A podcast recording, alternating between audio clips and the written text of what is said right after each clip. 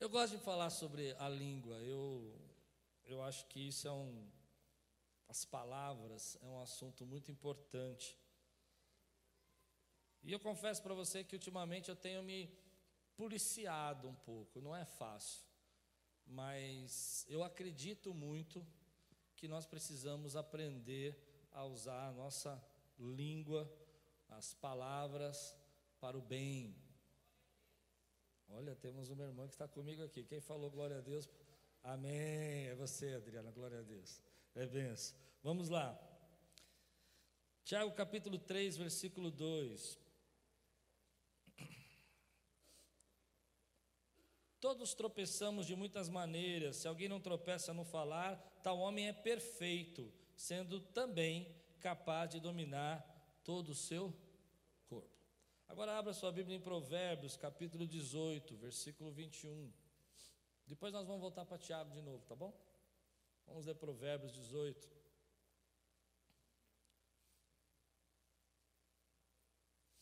Vinte Esse aqui, é, lá em casa, é, é tão comum a gente falar esse versículo, somente na hora do café, que a, que a Thalita, minha filha, ela às vezes chega para mim e fala assim, antes de eu começar a falar, já sei, já sei, já sei. Ela repete o versículo, tanto que eu repito. A língua tem poder sobre a vida e sobre a morte. Os que gostam de usá-la comerão do seu fruto. Querido, eu, fico pensando às vezes como a gente tem dificuldade de entender o poder, a, a graça que Deus nos deu para usar as palavras para o bem. É muito comum você falar isso para as pessoas, e eu me coloco nesse grupo de muito tempo atrás, estudando sobre isso, da gente ficar pensando que, ah, isso não tem nada a ver, eu falo mesmo, eu tenho que falar, e a gente não percebe como as coisas começam a adoecer por causa das nossas palavras. E numa série de detox, eu acho que é muito importante você entender que as suas palavras estão contaminando todo o teu corpo. Volta comigo lá para Tiago agora e nós vamos terminar o texto. Tiago capítulo 3, versículo 3. Olha o que Tiago vai dizer sobre isso. Se você abriu, diga amém. Está pronto? Quando colocamos freios na boca do, dos cavalos para que eles não obedeçam, podemos controlar o animal todo. Tome também como exemplo os navios embora sejam tão grandes e impelidos de fortes ventos, são dirigidos por um leme muito pequeno, conforme a vontade do piloto. Então eu podia dizer algumas coisas. Sua vida está indo na direção das suas palavras. Então você precisa pensar o que você está dizendo. Porque se a língua é como um leme ou como um arreio de um cavalo, a sua vida está indo na direção das suas palavras. E aquilo que você está dizendo vai direcionar para onde você vai chegar. Se a vida e a morte estão no poder das palavras, aquilo que você está querendo que viva na sua vida tem que, ser começar, tem que começar a ser dito por você. Se a sua família está em crise, você precisa começar a dizer: Deus, eu creio que o Senhor pode fazer coisas novas. E não é simplesmente palavras de autoajuda, palavras de ânimo, não é disso que eu estou falando, mas é começar a usar a palavra de Deus a seu favor. É usar a palavra de Deus para construir o ambiente que você deseja viver. Ou, por exemplo, o que a Bíblia Bíblia diz a respeito da sua família. Eu gosto muito de dizer lá em casa: a minha família será uma família bendita no nome do Senhor. Essa é uma palavra que Deus nos deu. Eu tomo posse dessa palavra. Você pode dizer amém por isso, querido? Ah, às vezes a gente está passando por uma dificuldade, passando por luta. Eu gosto de dizer versículo para mim: fui moço e hoje sou velho, mas nunca vi um justo mendigar do pão. Isso não quer dizer que eu não estou passando por dificuldade, isso não quer dizer que eu não passo por luta, quer dizer que eu estou usando as minhas palavras para gerar em mim a fé necessária, a força necessária para viver. E algumas pessoas, vamos ser bem sinceros, bem transparentes, são completamente descontroladas nas suas palavras. Elas não se preocupam com o que elas dizem. Elas nos ofendem, elas falam coisas duras, elas acham que todo mundo tem que ouvir os problemas que ela tem a dizer do mundo, do dia. Achei bonito que o pastor Samuel falou assim: Olha, você olhou para o céu hoje, eu sei que está frio, para ele está calor, porque ele vem do sul, aqui está calor, mas para nós está gelado, né? Então, mas ele disse: Olha para o céu. Olha o céu lindo que nós temos, ou seja, comece a olhar as coisas boas, comece a enxergar, comece a ver as suas palavras. E ultimamente eu tenho estudado muito sobre isso, e estudos científicos têm dito para nós: olha que coisa interessante, a ciência está dizendo que, quando, o que a Bíblia já falou há muito tempo, a vida e a morte estão no poder das palavras. A, a ciência está dizendo que nós temos predisposições genéticas, ou seja, cada um de nós, você vai lá, no, eu fui no cardiologista essa semana, o camarada me lembrou de uma coisa que eu tinha esquecido. Falou, senhor, eu tenho 48 anos, não tenho pressão alta, não tenho nada. Ele falou, senhor Cláudio, seu pai morreu do quê? Aí eu parei. Eu queria ter falado de amor, de carinho, né? Mas ele morreu de infarto. Eu falei, de infarto. Seu avô? Falei, que desgraça. De infarto. Eu nunca parei para pensar nisso, eu nunca parei para pensar nisso, graças a Deus, porque eu tenho só 36 anos ainda, é muito cedo para pensar nisso. Posso ouvir um amém? Por que, que vocês estão rindo de mim? 36 só, dá tempo ainda. Mas o que eu achei interessante é que quando ele falou isso, ele fazia assim: seu pai morreu? Eu falei, de fato. Ele, hum. E o seu avô de fato? Hum. Mais alguém da família? Eu falei, não sei. Deve ter, se procurar, vai achar. O que eu quero dizer para você é que a ciência explica isso. Quando você começa a ter uma predisposição genética, alguém tem um câncer, alguém tem alguma coisa na sua família terrível, e você começa a dizer para você, olha que coisa interessante, é, isso é científico, tá? E começa a dizer para você, não, mamãe teve um câncer e eu também acho que vou ter o câncer. Meu papai teve um infarto, eu também acho que vou ter um infarto.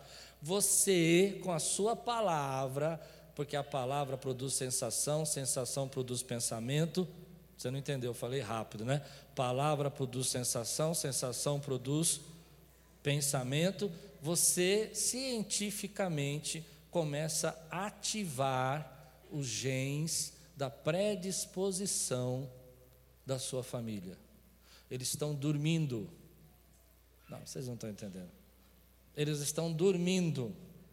Eles, você os tem, mas eles estão dormindo. Eles estão quietos.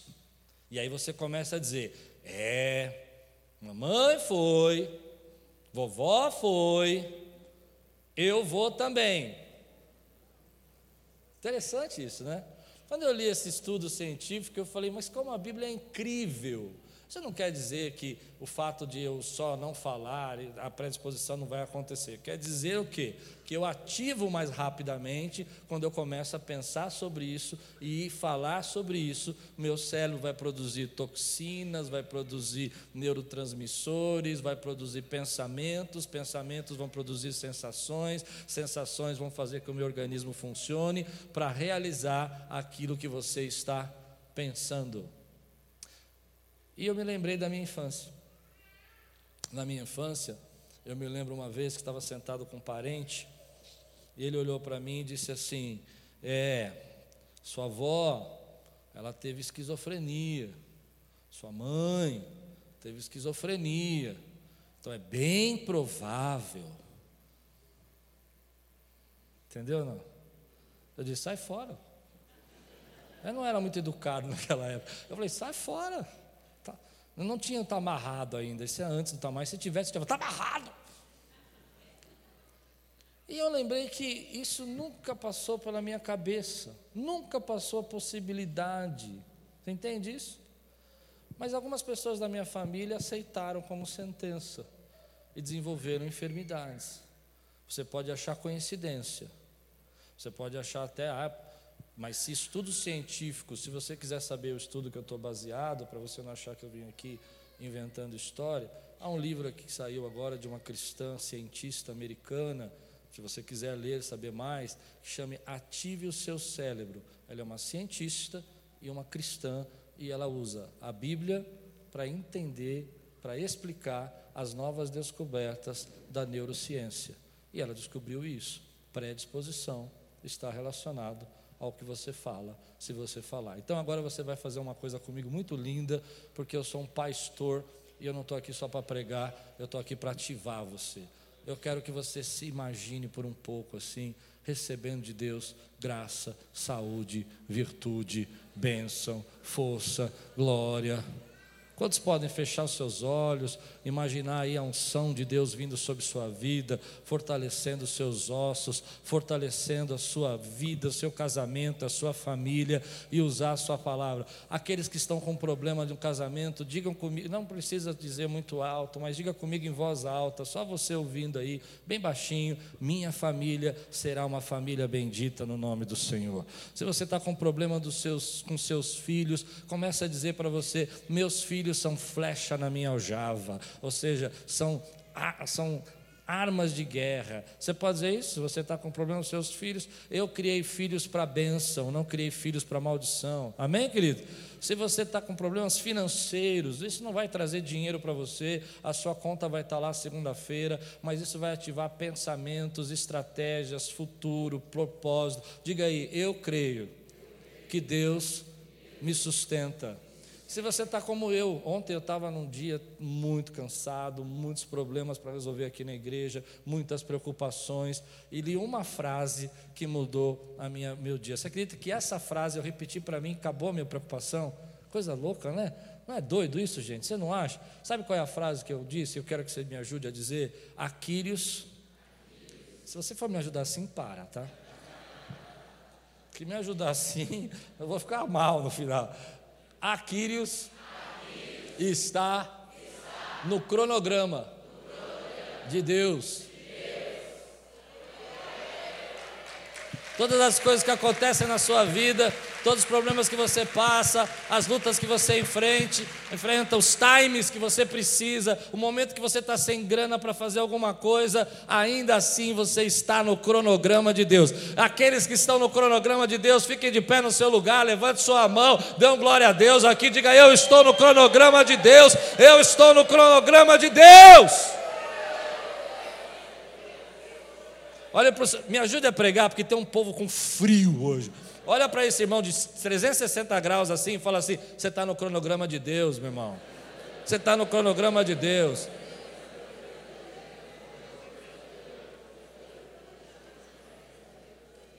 Amém. Pode sentar, querido. Eu acredito muito que quando Deus nos coloca no cronograma dele, há algo sendo feito a nosso favor ali. Então, muitas vezes a gente não entende as dificuldades, muitas vezes a gente não entende os problemas, mas ainda estamos no cronograma de Deus. A minha palavra é muito simples nessa primeira parte. Vai complicar depois, mas agora é simples. Use a sua boca para abençoar. Use a sua língua como um leme, use a sua língua como um arreio para você ir na direção das suas palavras. Use a sua boca para dizer que a vida, se a vida e a morte estão no poder das palavras, comece a dizer palavras de vida. Comece a dizer palavras de vida. Tome cuidado com os altos diálogos que você tem tido com você mesmo. Eu não sei se você entende. Eu eu tenho observado isso em mim meus papos comigo não são legal. Meus papos comigo mesmo eu não curto. Outro dia eu fiz um negócio muito louco assim, gente. Muito louco. Eu fui caminhar na, numa praça perto de casa. A Lupe sempre vai comigo. Daquele dia ela não foi. Não sei o que eu fiz para ela, ela estava brava naquele dia. Eu, eu vazei. E ela não estava para conversar. A gente caminha conversando. E ela não foi. E aí é ruim, né? Porque a gente vai falando das bênçãos, ela não estava. Falei, pois bem, vou falar sozinho. Comecei a falar sozinho. Mas que papo ruim que eu tenho comigo mesmo, é a coisa mais horrível. Eu não gostaria de andar comigo mesmo. Eu quase falei, dá para você sair um pouco para ficar sozinho? Porque geralmente quando você fala com você mesmo, você só fala coisa ruim. Aí você não vai conseguir. Aí você é um idiota, você é um tonto, você é um bobo mesmo, você é fraco, você é chorão. Nossa, você... Quais foram as suas últimas palavras para você mesmo?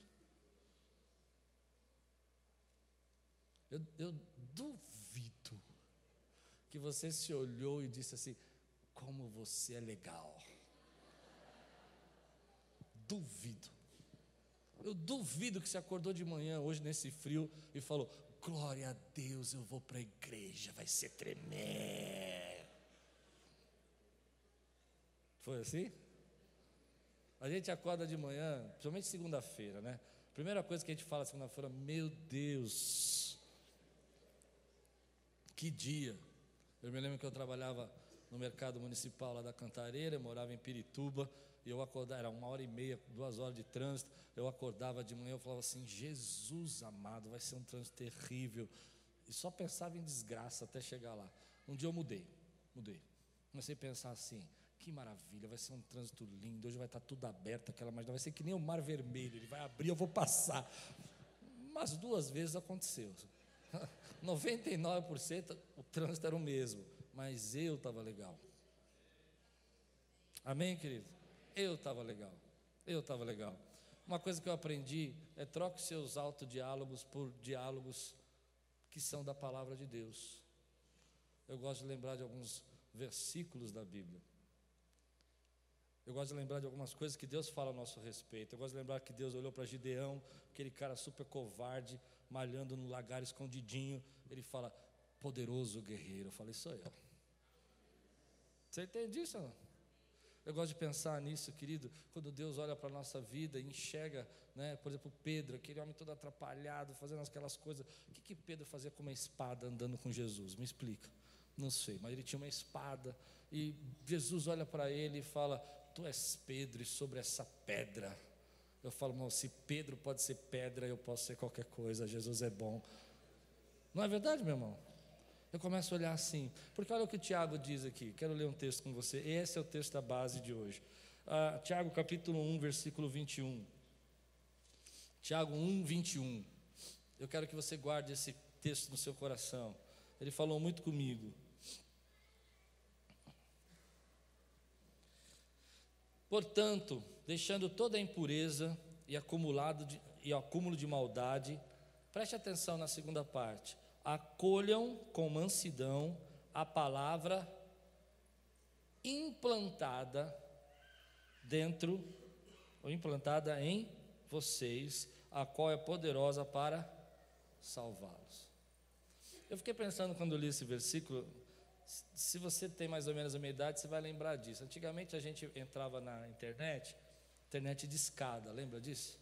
Aí você ia lá, discava lá um número, lá, punha lá um, né, o computador né, que discava, aí fazia aquele barulho. Pro, pro, pro, pro, pro, pro, pro. Lembra disso? Aí você ficava um tempão esperando né, a, a página carregar. E era um, um céu né, a página carregando. Porque quando ela ia carregar, ele ficava assim, 30% de download de página. Lembra disso? E você ficava lá. 50% de download aquele negócio parava nos 70, 80 e ficava com um monte de coisa carregada. Vocês lembram disso? Não? E, e, e as fotos não vinham, pedaços do texto não vinham, e você ficava tentando ler. Aí chegava naquele pedaço do, do artigo que você queria ver, porque às vezes era uma matéria de jornal que você estava lendo, ele carregava metade da página. Aí você falava, vai, vai, ele não carregava. Aí daqui a pouco fazia, sua conexão caiu. Aí era assim, era para jogar o computador na parede, eram essas coisas, né? E eu me lembro que nessa época, eu não sei o que eu estava fazendo, estava assistindo, estava tentando ver uma matéria e estava tentando estudar aquela matéria e a, a, página carregou só a metade e, a, e assim as frases não ficaram completas e o download não tinha sido completo. Eu acho que nós como cristãos temos esse problema. Nós fazemos download de parte da palavra. Fazemos download de parte da palavra. Eu vou, eu vou explicar o que eu estou pensando aqui. Quando você lê esse texto, portanto, deixando toda a impureza e acúmulo de maldade, esse é o download que a gente recebe. Outro dia um irmão até falou isso para mim. A igreja onde eu vim, as pessoas só falavam sobre essa parte: impureza, acúmulo de maldades. Mas ele, a, a parte 2, que é a parte do download completo, amém? É a parte que diz assim: acolham com mansidão a palavra implantada dentro de você, a palavra que está dentro de você. Acolha essa palavra, porque ela é poderosa para. É evidente que se eu olho para a minha vida e a única palavra que me importa é a palavra saia disso, separe disso, isso não vai fazer bem para mim, porque eu não entendo o que está acontecendo. Mas quando eu entendo que a palavra que está sendo implantada e que está dentro de mim é a palavra que é poderosa para me salvar, é a palavra que é poderosa para transformar a minha família, é poderosa para abençoar a geração. Existe dentro de você uma palavra implantada, e essa palavra é o Verbo, e o Verbo é Jesus, e ele tem que ser o download completo da tua vida, meu irmão, ele tem que ser a parte completa, querido e ele diz a seu respeito é importante, o que ele fala de você é importante, o que ele diz para você se separar é importante, mas o que ele diz para mim para você se apegar é importante. Então Tiago está dizendo: olha, você precisa entender que essa palavra está sendo implantada dentro de você. E eu fiquei lembrando de textos da Bíblia que pessoas com a palavra implantada derrubaram gigantes, com a palavra implantada dentro do coração dela, derrubaram muralhas. Por quê? Porque havia uma palavra dita a respeito delas, uma promessa dita a respeito delas, havia uma ordem dita a respeito dela, e dentro de você existe uma palavra implantada. Então eu fiquei pensando que quando Davi foi para cima do Golias, que eu gosto dessa história, ele fala assim: Eu vou contra você em nome do Senhor dos Exércitos. Essa é uma palavra que estava implantada dentro dele, estava lá dentro dele, na hora certa nasceu. Existe uma palavra implantada dentro de nós, porque a Bíblia diz que no princípio era o Verbo, o Verbo se fez carne, habitou entre nós. Ele é a palavra, essa palavra está implantada dentro de você para gerar vida para a tua vida, para gerar transformação, para gerar bênção para a tua casa. Temos luta, temos muitas dificuldades, mas também temos uma palavra dentro de nós. E se você está me acompanhando na série, você lembra que uma das palavras que está implantada dentro de nós é que tudo que podemos naquele que nos. Palavra implantada. Eu me lembrei de Caleb, gosto muito da história de Caleb. 85 anos, ele fala assim: um dia Moisés me prometeu essas terras. E eu me sinto forte como naquela época. O que é uma promessa? Uma promessa é uma palavra que foi implantada dentro de você.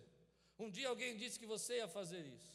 Um dia alguém disse que você ia conquistar aquilo. Um dia Deus falou para você: Eu tenho um plano para a tua vida, eu vou fazer dessa maneira. Você nem sonhava com aquilo, você nem desejava aquilo, mas Deus implantou uma palavra dentro de você. E quando você vive de acordo com essa palavra, ela gera vida. Ela gera vida. Existe uma palavra implantada dentro de mim. Essa palavra um dia foi dita a mim. Foi dita por profetas, ou foi dita pela Bíblia, ou foi uma mensagem que eu ouvi, ou até mesmo o Espírito Santo tocou meu coração, como ontem. Ansioso, nervoso, eu recebi uma palavra. A palavra foi: está tudo no meu cronograma. Agora eu estou debaixo dessa palavra, e se essa palavra está implantada dentro de mim, ela vai gerar vida. Mas todos nós temos uma palavra implantada dentro de nós. E você precisa viver sobre essa palavra.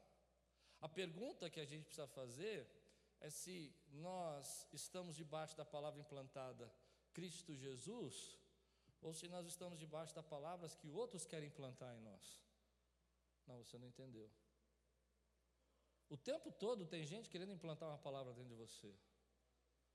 Você não pode, você é fracassado, você não tem condição, você não é tão capaz, você não faz isso, você não faz aquilo a sua vida foi sempre assim, você sempre passou por dificuldade. Parece que desde. Eu lembro uma vez uma pessoa falou isso para mim, foi tão triste.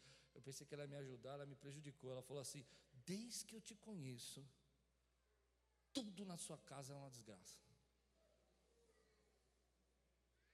E ela tinha razão, tinha muitos problemas dentro de casa. Mas eu vou dizer para você: não é essa palavra que está implantada dentro do meu coração. Eu preciso olhar a palavra que está sendo implantada porque há uma palavra, e essa palavra é Cristo Jesus. E Cristo Jesus disse: Tem de bom ânimo, pois eu venci o mundo. Ele disse: A casa do meu pai tem muitas moradas. Essa é a palavra que está implantada dentro de mim. É a palavra de Deus. É o verbo que se fez carne. Mas tem gente que está fazendo o download pela metade, entendeu? Então a página não está completa. E quando ele ouve a respeito de Deus, é só um Deus que não quer isso, que não quer aquilo, que não vai. Você não pode, você não pode. Eu entendo que nós não podemos, mas não porque Deus simplesmente não quer, é porque Deus quer gerar vida. E quando a palavra está implantada, Ele quer gerar vida. Você crê nisso, meu irmão? Qual é a palavra que está implantada dentro do teu coração hoje? O que, que você diz para você? Qual é o diálogo que você tem dentro de você? Eu dou uma dica para você. Use a Bíblia. Pare de falar os seus pensamentos, pare de falar o que você acha, pare de falar os seus achismos. Use a palavra de Deus. Use a palavra de Deus, conheça a palavra de Deus. Hoje, essa semana, esse versículo, quando eu li, naquela regra dos 12 minutos que nós estamos fazendo aqui, continue fazendo. Já estou lá terminando o Novo Testamento. Amém? 12 minutos de leitura, não é 12 minutos de oração, viu gente? É 12 minutos de leitura bíblica por dia. Amém? Amém? Quem está fazendo comigo isso? Só eu, né? 5, 3, 4, a benção. 12 minutos. Eu estou lá em Tiago já. Quando eu cheguei em Tiago, eu li esse versículo, eu falei, meu Deus, tem uma palavra dentro de mim, ela está gerando vida. Um dia alguém chegou para mim, pastor Celso, e falou assim: a glória da segunda casa será maior que a primeira. Eu recebi. Alguém, alguém chegou para você, olhou para a tua vida e falou assim: Eis que eu vou fazer uma grande obra na tua vida. E você recebeu aquela palavra. Você não tinha condição, você não se sentia capaz, você não se sentia preparado, mas ela entrou na sua vida e ela começou a gerar vida. Eu oro para que nessa manhã você comece a enxergar qual é a palavra que você está deixando implantar dentro do seu coração. Qual é a palavra que você está deixando implantar dentro do seu coração acerca da sua casa, sua família, seu ministério, sua igreja?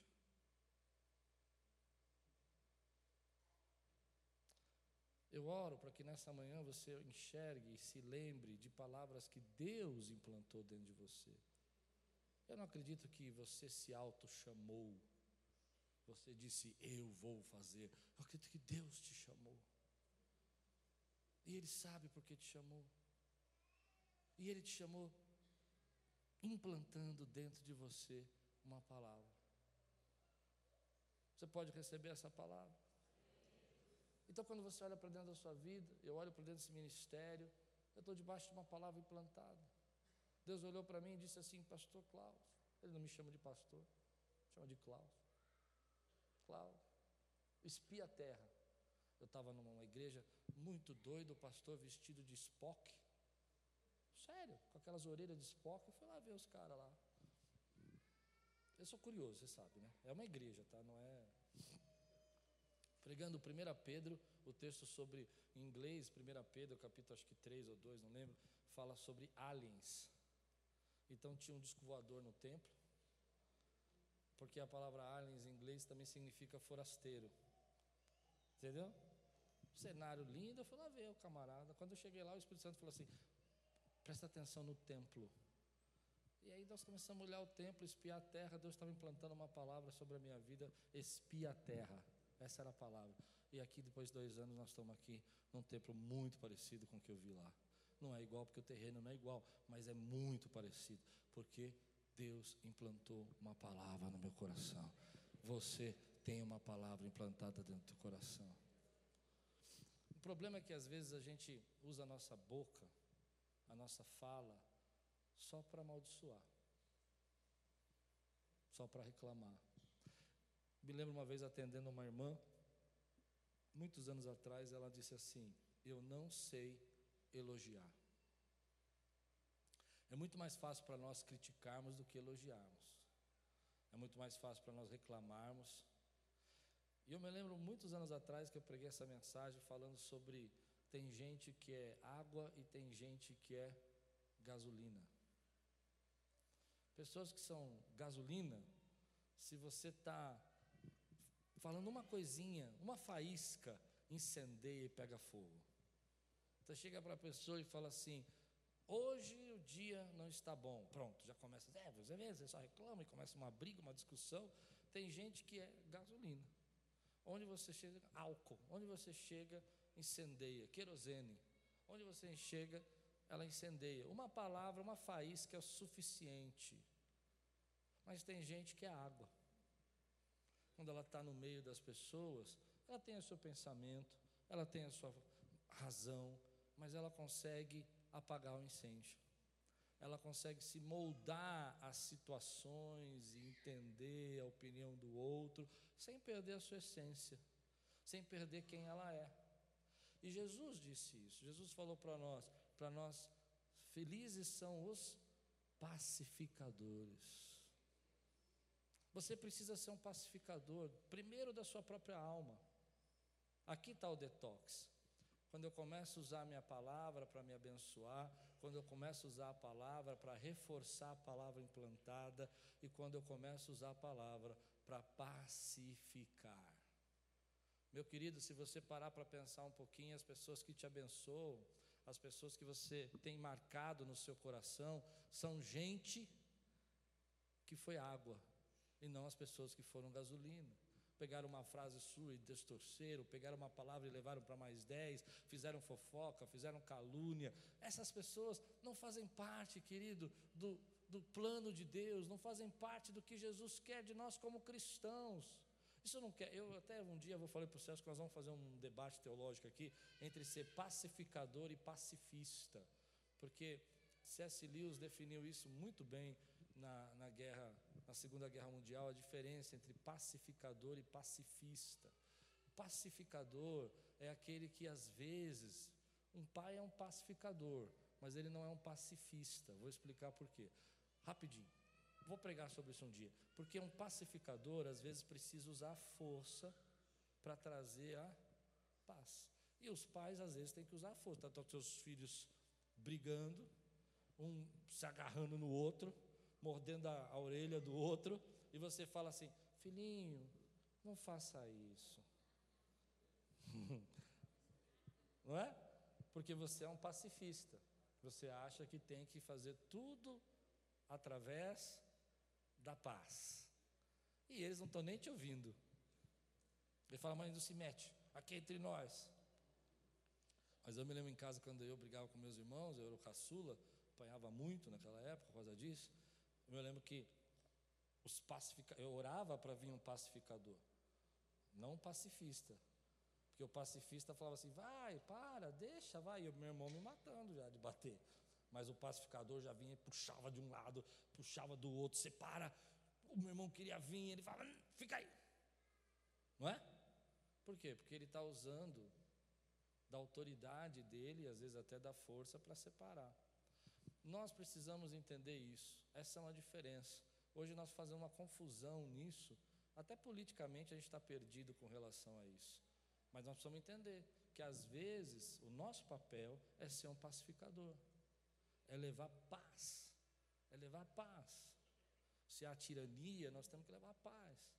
Se há opressão, nós temos que levar paz. Se alguém dentro de casa está sendo oprimido, nós temos que levar paz. E a maior maneira de você levar a paz é usar suas palavras para encorajar alguém, é usar suas palavras para abençoar. Como tem gente, querido, que usa as palavras para amaldiçoar sem perceber. Meu carro é ruim, meu carro é uma droga, meu emprego é muito ruim, meu chefe não presta, minha igreja é chata. Tudo isso você está usando a sua palavra para se auto-amaldiçoar. Use as suas palavras para abençoar. Use as suas palavras para positivamente você dizer aquilo que você vê de bom. Eu não sei, mas toda vez que eu prego isso, eu já vi as pessoas olhando para mim e dizendo assim: Ah, pastor, mas isso é muito bonito. Eu quero dizer para você que Jesus falou que os pacificadores são os chamados filhos de Deus. Você quer ser chamado filho de Deus? Quer ser chamado filho de Deus? Seja um pacificador. Olhe para a sua família, abençoe a vida dele. Abençoe os seus filhos, fale para eles como eles são importantes. Eles têm muitos defeitos, eu sei, como os meus, mas olhe para eles e fale assim: Eu te admiro, você é uma bênção, é muito bom estar com você, porque se você não disser isso, um estranho lá fora vai dizer, dizer para eles. Olhe para os seus pais, não importa o que você passou no passado, dê um abraço nele antes que eles partam e diga que bênção você ter sido meu pai, que bênção você ter sido a minha mãe, que bênção ter essa família. Obrigado, Senhor, pela minha casa. Obrigado, Senhor, pelas bênçãos que eu tenho recebido nessa igreja. Obrigado. Eu gostaria muito que hoje você mudasse seu pensamento, você começasse a pensar que você é um pacificador que quando houver duas pessoas criticando uma outra, você ao invés de jogar gasolina na conversa, dizer, é, porque eu já sabia, eu já vi isso. Eu ia, eu ia até te falar, mas eu não te falei, porque eu não queria. Mas já que você está falando, eu vou contar. Você é gasolina, irmão. Você quer botar fogo na conversa, você quer que as pessoas saiam na escola. Eu me lembro, você já lembra quando você era garoto? Não sei se você. Alguém brigou na rua aqui na escola? Quem brigou aqui? Tinha os, os gasolina para brigar, senão a briga não acontece. O camarada falava assim: Não, eu vou te pegar ali na viela, não é assim? Aí tinha uma garotada, vixe, vixe, não é assim que eles faziam? Aí você ia lá e falava: Vem, vem. Aí ele falava: Vem você, vixe, vixe, vixe, briga, briga, briga. Aí os dois se matando ali de brigar e o pessoal, você cresceu. Tudo bem que quando você era criança você não tinha entendimento, mas agora você é um adulto, seja um pacificador. Leve a palavra de Deus ao coração. Se isso não me importa, não me interessa, não deixe que essas coisas retire do seu coração a palavra que é implantada dentro da sua vida. Eu vou terminar assim. Eu estou pensando nessa história faz um tempão. Vocês assistiram aqueles programas de calouros assim modernos agora? Já assistiram? Eu não assisto muito, mas eu assisti uma vez. Aqueles que têm aquelas filas gigantes. Eu gosto só da primeira temporada, da temporada da seleção. Sabe aquela temporada que o camarada pega aquela fila, aí ele acha que ele canta muito, sabe? E aí ele vai, ele fala, não, porque eu canto do chuveiro e tal. Eu falo, meu Deus. Já viram isso? E aí ele chega na hora de cantar, ele canta tudo desafinado, tudo errado. E aí tem um, um júri sempre mal-humorado né, na história, não tem? Sempre mal-humorado. Ele fala, já deu, já deu, já deu, já deu. Eu gosto dessa hora. Aí eu fico com vergonha alheia, sabe? Eu falo, meu Deus, se fosse eu, meu Deus. Mas o que eu acho engraçado nessa história é que alguns, não todos, mas muitos, eles acham que cantam mesmo. É verdade ou não é? Eles falam, assim, eles ficam bravos. Ele fala, é porque o fulano não entende nada de música. O cara é um produtor, o cara vende milhões de CD, ele não entende nada. Eu me lembro de um que eu assisti, era um cara magro, alto, assim, muito engraçado, ele cantava todo desafinado, e no final ele deu uma entrevista. Ele falou assim: Eu não vou desistir do meu sonho, porque minha mãe, meu pai, minha família me apoiam, meus amigos sabem que eu canto muito. E eu fiquei pensando exatamente nisso. Tem pessoas que se enganam. E além de se enganar, reforçam o engano com outros que são incendiários. E ao invés de você ouvir a palavra de Deus que diz: a vida e a morte estão no poder da palavra, ao invés de você ouvir a palavra de Deus, Viva pela palavra que está implantada dentro do seu coração, porque ela é poderosa para produzir vida. Ao invés deles ouvirem a palavra de Deus dizendo assim, a língua e a morte, né, estão direcionando, a, a vida e a morte estão direcionando pela língua, e você tem uma língua que é como um leme, que vai levar a sua vida na direção das suas palavras. Ao invés disso, elas vão se enganando. E elas vão dizendo todo tipo de maldição, todo tipo de palavra torpe, todo tipo de, de mágoa, de ressentimento. E elas acham que fazendo assim, elas vão ser saudáveis. Fazendo assim, elas vão ter uma vida feliz. E eu que estou dizendo para você que a Bíblia está dizendo para você mudar o jeito de você falar, para você ser um pacificador. Elas começam a se justificar como aquelas pessoas do show, dizendo: é, Você não entende disso? Você não tem experiência para falar? Você está dizendo para eu ser, para ser tolo, para eu aceitar, porque eu não posso responder? Eu não estou dizendo nada disso. Eu estou dizendo para você, para você viver segundo a palavra de Deus, para você viver segundo aquilo que Deus está dizendo na sua palavra, e para você parar de se enganar, de achar que você pode dizer tudo o que você quiser dizer e ainda assim ser abençoado. Você não pode. Tiago, mesmo nesse texto, ele fala assim: como uma fonte boa que dá água boa pode dar água poluída? Ela não pode. Tiago, nesse texto mesmo, vai dizer para nós: uma, uma água salgada e água doce junto não existe. Você entende? Você precisa parar de se enganar. Você precisa parar de racionalizar e dizer às pessoas que não entendem o que eu estou dizendo. Não, é você que precisa aprender a falar diferente. É você que precisa usar suas palavras para você mesmo, para abençoar a sua vida. É você que precisa usar o livre-arbítrio para recuperar a palavra implantada. Não importa, querido. Você pode se enganar por anos, dizer todo tipo de mal a seu respeito, viver debaixo de todo tipo de rótulo, Viver debaixo de toda palavra de condenação que um dia você recebeu e que foi implantado dentro de você, mas que nessa manhã eu creio que o Espírito Santo está arrancando isso e colocando uma palavra de vida dentro de você. Há pessoas que se enganam, elas acham que podem amaldiçoar a sua casa e a casa vai prosperar, ela vai cair. Há pessoas que se enganam. Quantas vezes, eu não digo aqui, querido, eu não digo aqui na igreja, mas você que é professor, você que trabalha com crianças, você sabe. Quantos pais amaldiçoam seus filhos com palavras terríveis, palavras de ofensa.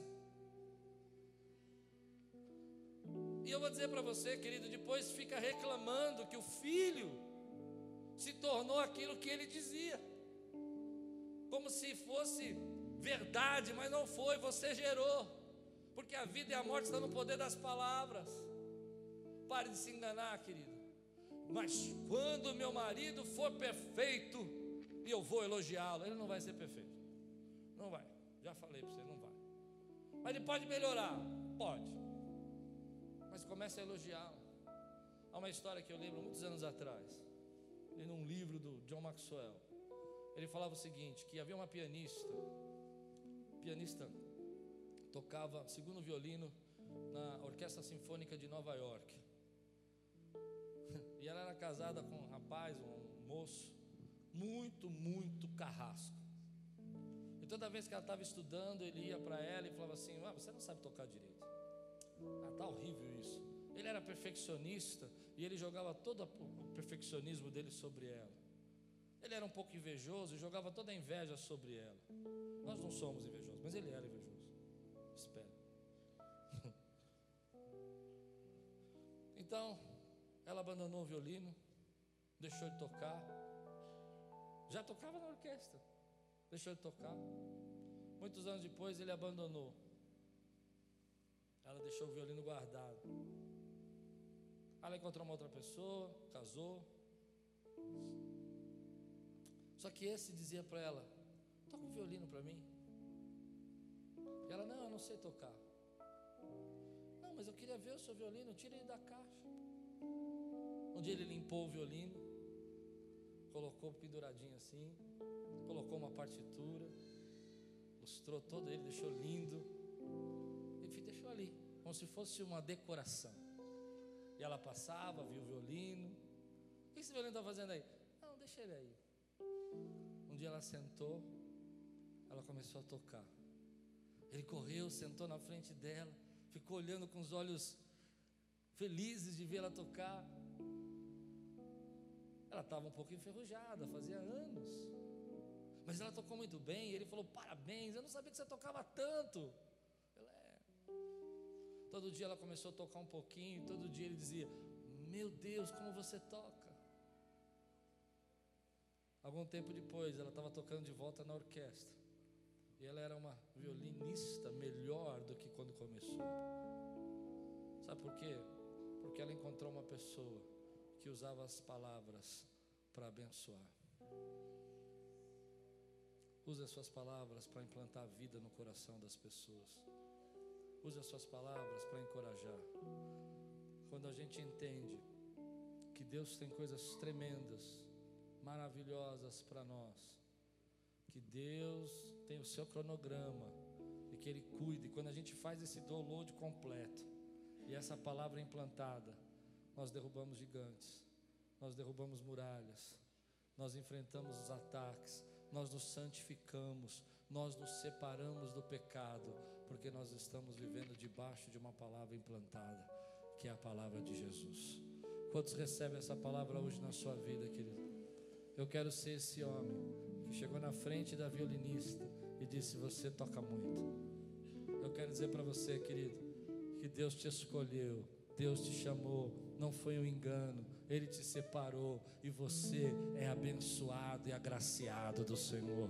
E que todas as promessas que você recebeu na igreja, na sua casa, no seu momento de oração, coisas que Deus falou no seu coração, você lendo um livro, como eu ontem lendo um livro, salta no meu coração, cronograma de Deus, e eu senti que era Deus falando, você entende isso? Todas essas palavras, querido, vão dar fruto, vão produzir vida na sua vida, porque você vai na direção das palavras. Se você recebe essa palavra hoje, levante sua mão bem alta, diga assim comigo: Senhor, eu sou um pacificador, e feliz são os pacificadores.